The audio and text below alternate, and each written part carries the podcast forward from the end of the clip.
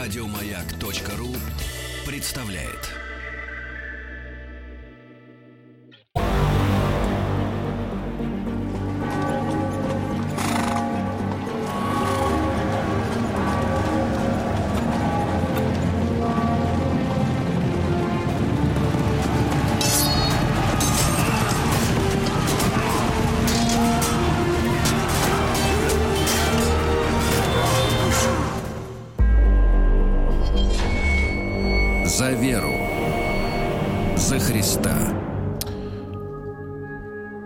Раз всем доброе утро. У нас в гостях Дмитрий Алексеевич Гуднов, профессор МГУ имени Ломоносова, доктор исторических наук. И тема седьмой крестовый Здравствуйте. Здравствуйте, Мы- здравствуйте, мы, да. мы близимся, близимся к завершению крестоносного движения.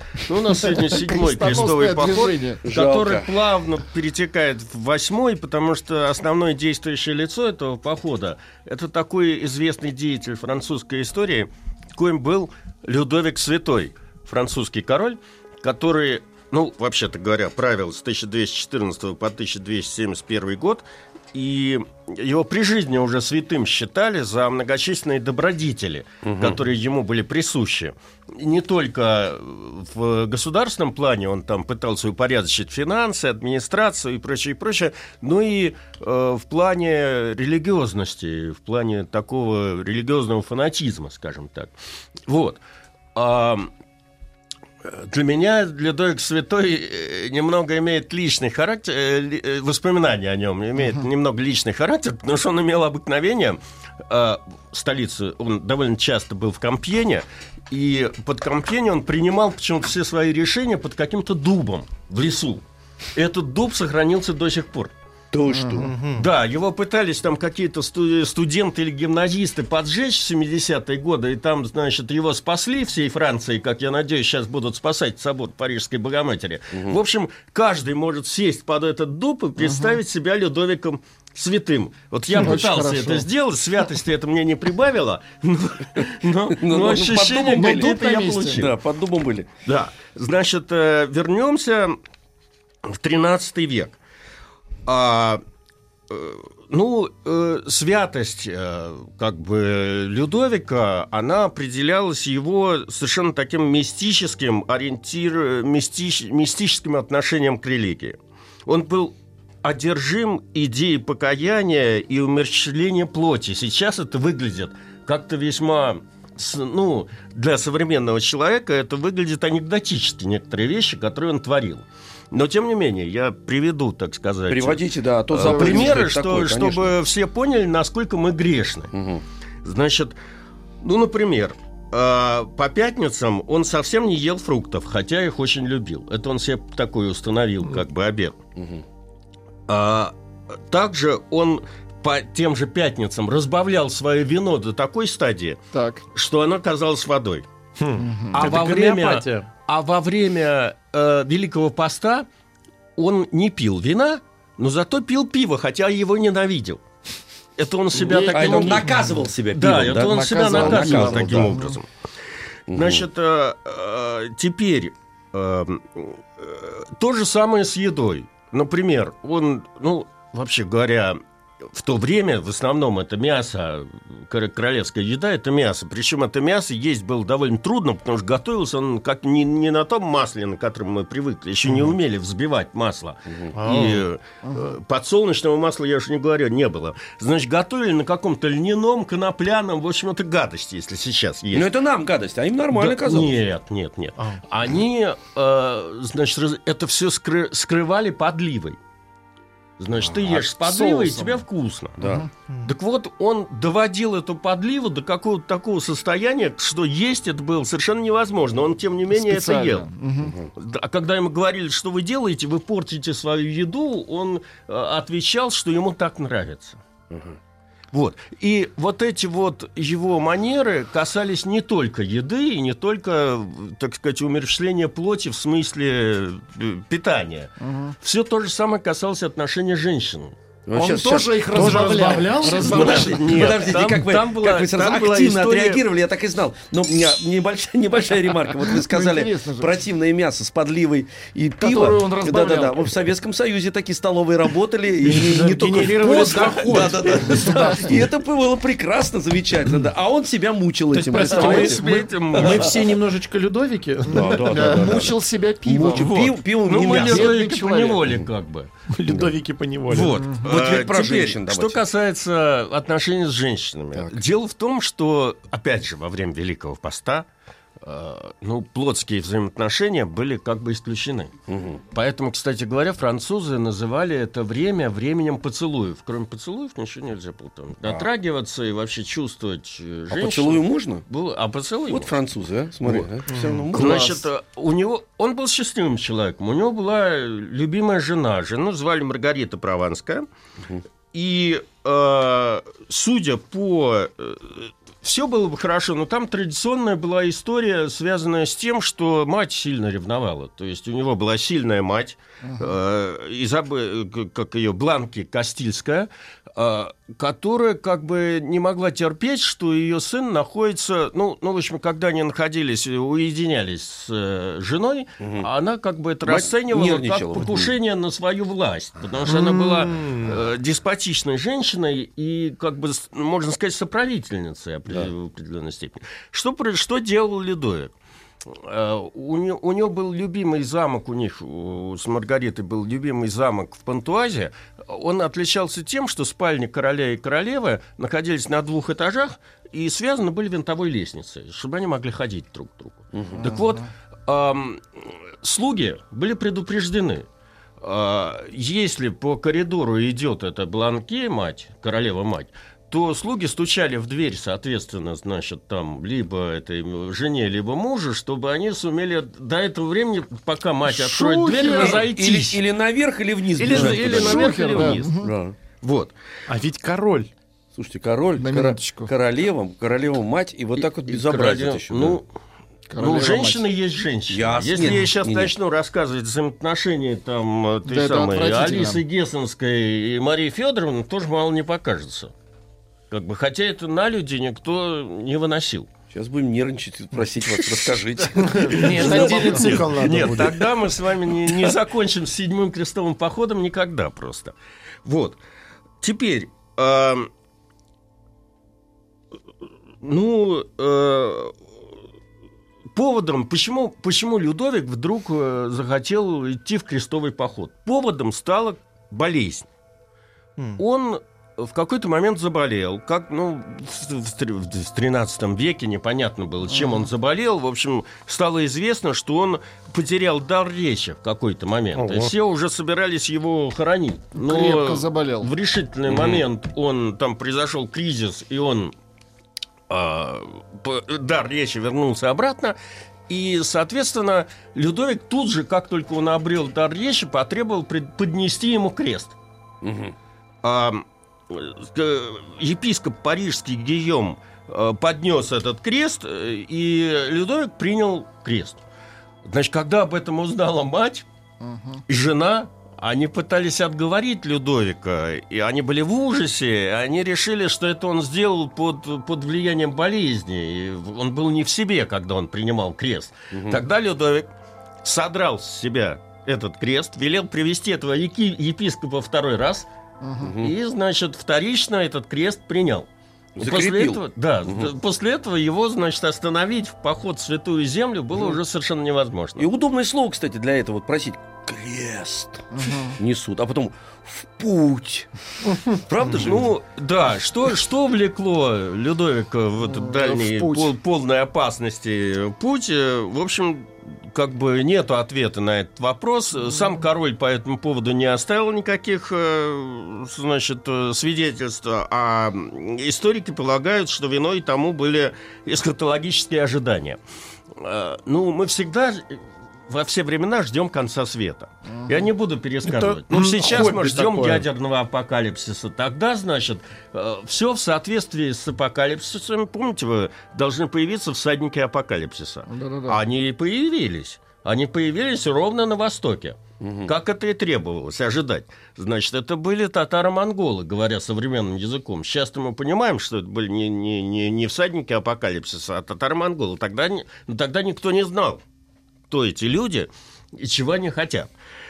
Значит, э, э, я напомню, что в апокалипсисе сказано, что когда же кончится тысячи лет, сатана будет освобожден из темницы своей, выйдет и, и станет обольщать народы, э, находящиеся в четырех углах земли, Гога и Магога, и собирать их на брань. Число их будет как песок морской, и выйдут на широту земли, и окружат стан святых и, и тому подобное. Вот Э, верно. э, Приведу пример э, мнения одного из людей, которые вроде бы до- должны были бы быть более рациональными. Я имею в виду Роджера Бекона, которого современные как бы историки науки и, вообще естествоиспытатели считают одним из основателей ну, современного взгляда на мир, рационалистического. Да. Э, Значит, он писал, что э, весь мир пребывает едва ли не в состоянии проклятия. Кем бы ни были татары и сарацины, ясно одно – антихрист и его войско уже поблизости. И если церковь святыми мерами не поспешит помешать этим э, злодеяниям э, и положить им конец, то понесет непоправимый урон, ибо христиане бедствуют. Все ученые люди полагают, что грядет время Антихриста. Вот так это все было прям прямым текстом сказано. А, Кстати говоря, если уж мы говорим о татарах, вот э, в, у нас татары, татары, татар, татар, там, значит, из-за того, что не знали языка, вот, а, а в западной, как бы в западном восприятии татары ассоциируются с э, представлением о тартаре. Тартар – это не соус и, и не сыр. Да-да, это земля такая, да. Нет, это не земля. А что это такое? Это Тартары. А, нижняя часть, это, это как бы вот э, в царство мертвых. Ну, преисподней, у да, я имею в виду, да, Преисподней. да, Вот это нижняя часть, попасть, это, да. да, Да, да, да, это и преисподняя. Э, она ассоциировалась вот с нижним, так сказать, котлом ада, где совсем уже варятся просто души а, лучших. совершенно, так сказать, заблудших людей. Вот. И когда этому Людовику говорили, куда он идет, и в этой, в этой вселенской борьбе между добром и злом он может погибнуть, он совершенно спокойно отвечал, да укрепит нас, матушка, божественное утешение, ибо если на- нападут на нас, кого мы называем тартарами, то мы не, не извергнем их в места тартарейские, откуда они вышли, или они сами нас вознесут на небо. Вот взгляд на эти вещи. А, значит, э, ну, тут еще, конечно, можно говорить об одной причине.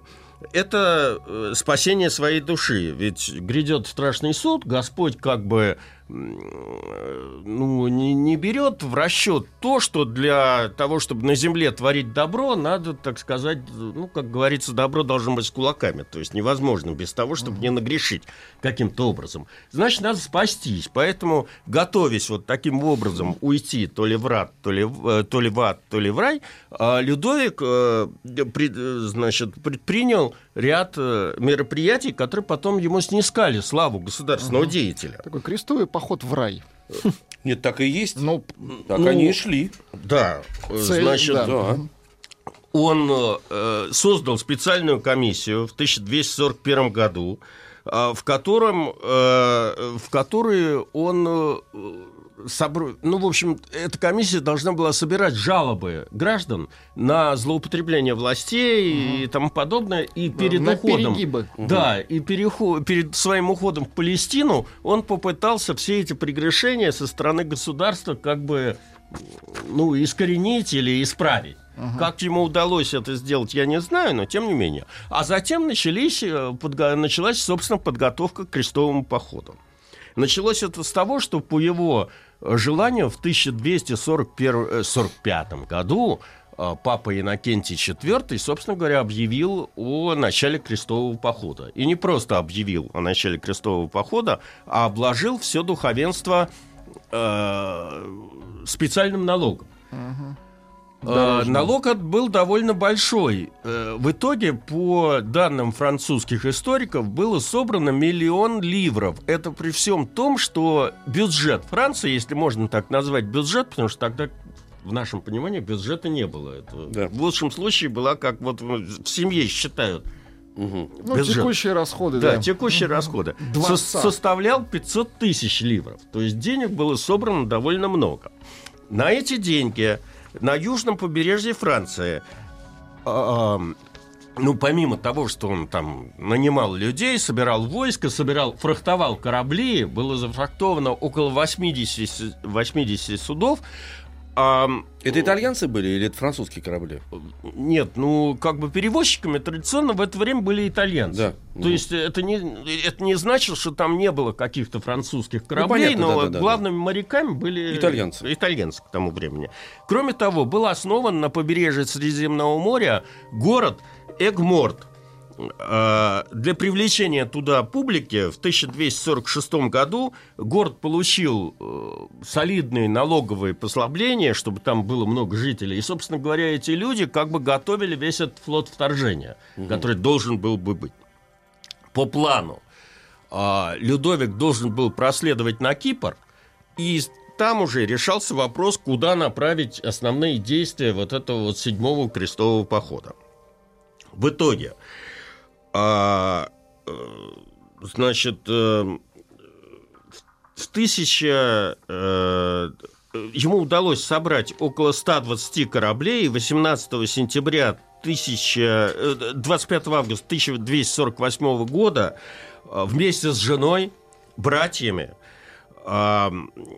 во главе армии 20, из 20-25 тысяч человек, примерно, из которых было 3,5 тысячи рыцарей, он тронулся в путь и достиг э, 18 сентября Кипра.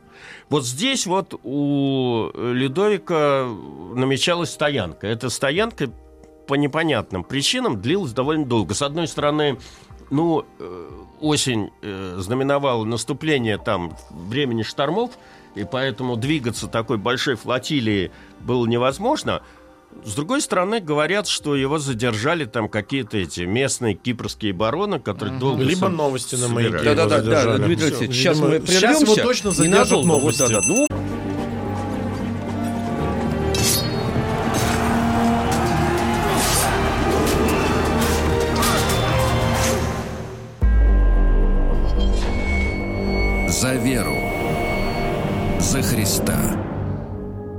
мы с вами возвращаемся из века 21 Из сно- Китая. снова в 13 в 13 да, на Кипре мы находимся. Вы На сказали, Кипре. что чуть-чуть они там по- по- подвисли, Да. Людовик. В общем, только в мае 1249 года крестоносцы бр- покинули э, Кипр и э, увидели берега Африки. Этому предшествовали многочисленные споры, что делать дальше. Мгм. Как всегда, эти споры разделились, начиная с пятого крестового похода, на две точки зрения. Одни стремились захватить Иерусалим, э, вторые э, по- победить э, султана, то есть, значит, э, египетского, для того, чтобы Иерусалим сам пал перед ними, по- после, поскольку он находился во владении этого султана. Значит, победила точка зрения, э, условно говоря, египтян. Поэтому э, основная флотилия э, двинулась в сторону Египта. То, что происходило дальше, очень сильно напоминает э, всю историю, которую я уже рассказывал, которая была связана с Пятым крестовым походом. Крестоносцы опять высадились в дельте Нила, опять осадили, буквально сходу 5 июня 1249 года захватили уже известную по Пятому крестовому походу эту крепость Домиета. Ну, как всегда, устроили там полный разгром. Мгм. Ну, сначала грабежи.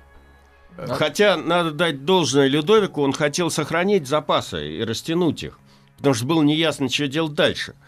А, но особенно сирийские бароны, кстати говоря, раз уж мы говорим о Сирии, настаивали на том, что на Ближнем Востоке сложилась хорошая традиция. Если уж берется этот самый вражеский город, то разграбить его По полной. нужно по полной. Отметить. Вот. А, ну, э, ту, ту часть э, провизии и имущества, которое Людовику удалось э, все-таки спасти, а раздел имущества происходил по такому принципу. Одна треть досталась королю, и это он сохранил, как бы передав там своим служащим на э, управление, а две трети а, досталось этим самым всем участникам похода, которые стали распоряжаться и кто как может. Кто стал давать бешеные перы, кто просто тут же спекулировать начал. В общем, э, и э, та часть, которая досталась королю, она тоже не уцелела, потому что управленцы этим имуществом тут же стали спекулировать ею. И чем они, в общем, расстроили этот ближневосточный рынок, туда не хотели ехать купцы. В общем, довольно скоро стало ясно, что вся эта разнузданная жизнь, она приведет к какому-то коллапсу. Вот, вот странная, кстати, ситуация с этими крестовыми походами на самом начале их и, и, и, на протяжении всей этой истории. Потому Вы что про они, ну, ну, нет, они вторгались, захватывали, значит, э, э, земли, богатство, нарушали баланс установленной да, жизни. Да, да. Вот. И самое главное, что это все всегда было, естественно, э, э и под, под, бы... под, зна, под, под знаменем освобождения. То есть в Западной, а я к чему а говорю, что, что сейчас как вот, по-другому? Я к этому как раз и веду. Удивительно, что ничего в принципе не меняется. Принципе, Вы сейчас да. про демократию. Это, это да, нет, мы ну, говорим, ну, есть такой эффект, который в экономической истории называется историческая колея. Из нее теоретически можно выпрыгнуть. Какие-то страны выпрыгивают. Ну, например, там э, какая-нибудь Южная Корея которая сделала сама себя, но она все равно идет по своей проторенной дорожке. Ее капитализм как бы в значительной степени национальный. Понимаете, все равно там существует некий исторический тренд.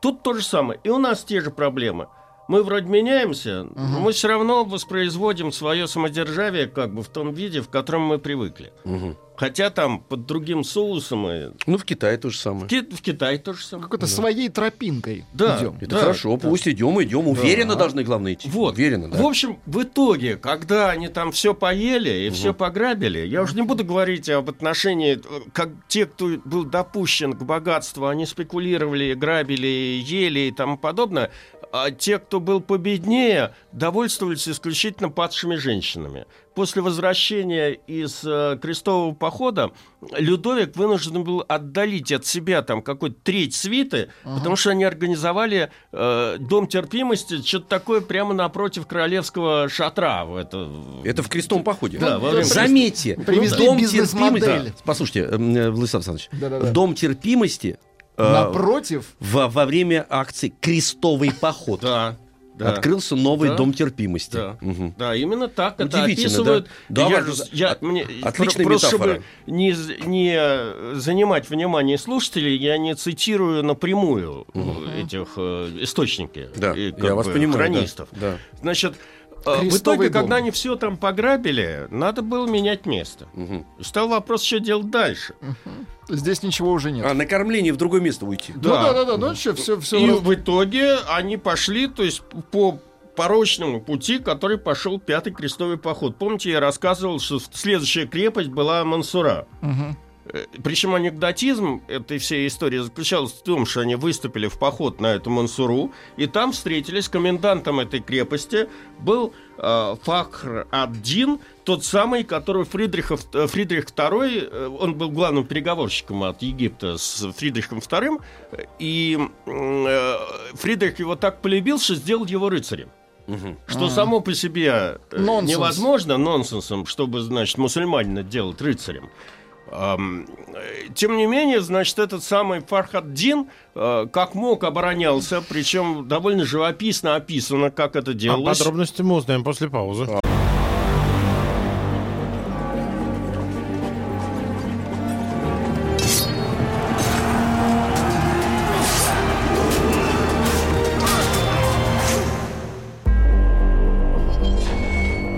За веру. За Христа. Так, значит, все разграбили. И угу. уже и нет... дошли к крепости Мансура, ага, да. в которой столкнулись с рыцарем Фридриха II Фахром Аддином, который э, забрасывал крестоносцев ничем иным, а греческим огнем. Как сообщают сами крестоносцы, э, он осыпал осажденных бочонками с греческим огнем, что наводило на крестоносцев панику. Греческий огонь, когда его бросали, был размером с э, винный бочонок – а выходивший из него огненный хвост был длиной с копье. И при движении он производил столь сильный шум, что казалось, будто это небесная молния. Он походил на летящую по, воздухе драко... по воздуху дракона. Угу. Можете себе представить такие, значит, эти... Э, теперь, в начале началась осада. Осада длилась довольно долго, до начала февраля 1250 года, когда удалось подкупить некого бедуина, который показал э, ход во внешнем кольце укрепления этой Мансуры, и отряду крестоносцев, усиленному тамплиерами, э, удалось туда ворваться во главе с братом э, короля Роберта Артуа. А в это время вот этот вот самый Фахр Аддин по легенде принимал ванну. Он чем был, выскочил, значит, с мечом оборонялся, был за, зарублен. Да. Но, тем не менее, египтянам удалось там перекрыть ворота и перебить этот передовой отряд. А, значит, э, сам этот Роберт Артуа погиб.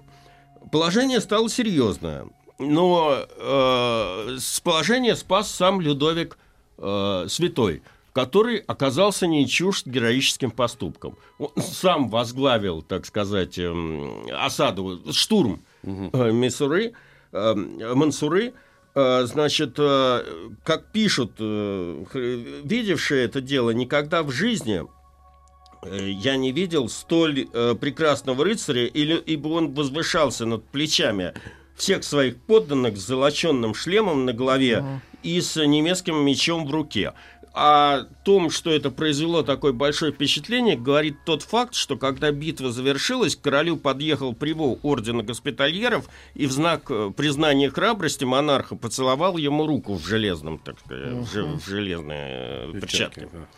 А, э, значит, крестоносцы взяли Мансуру. Все повторилось. Хотя на самом деле брать там было после осады уже нечего.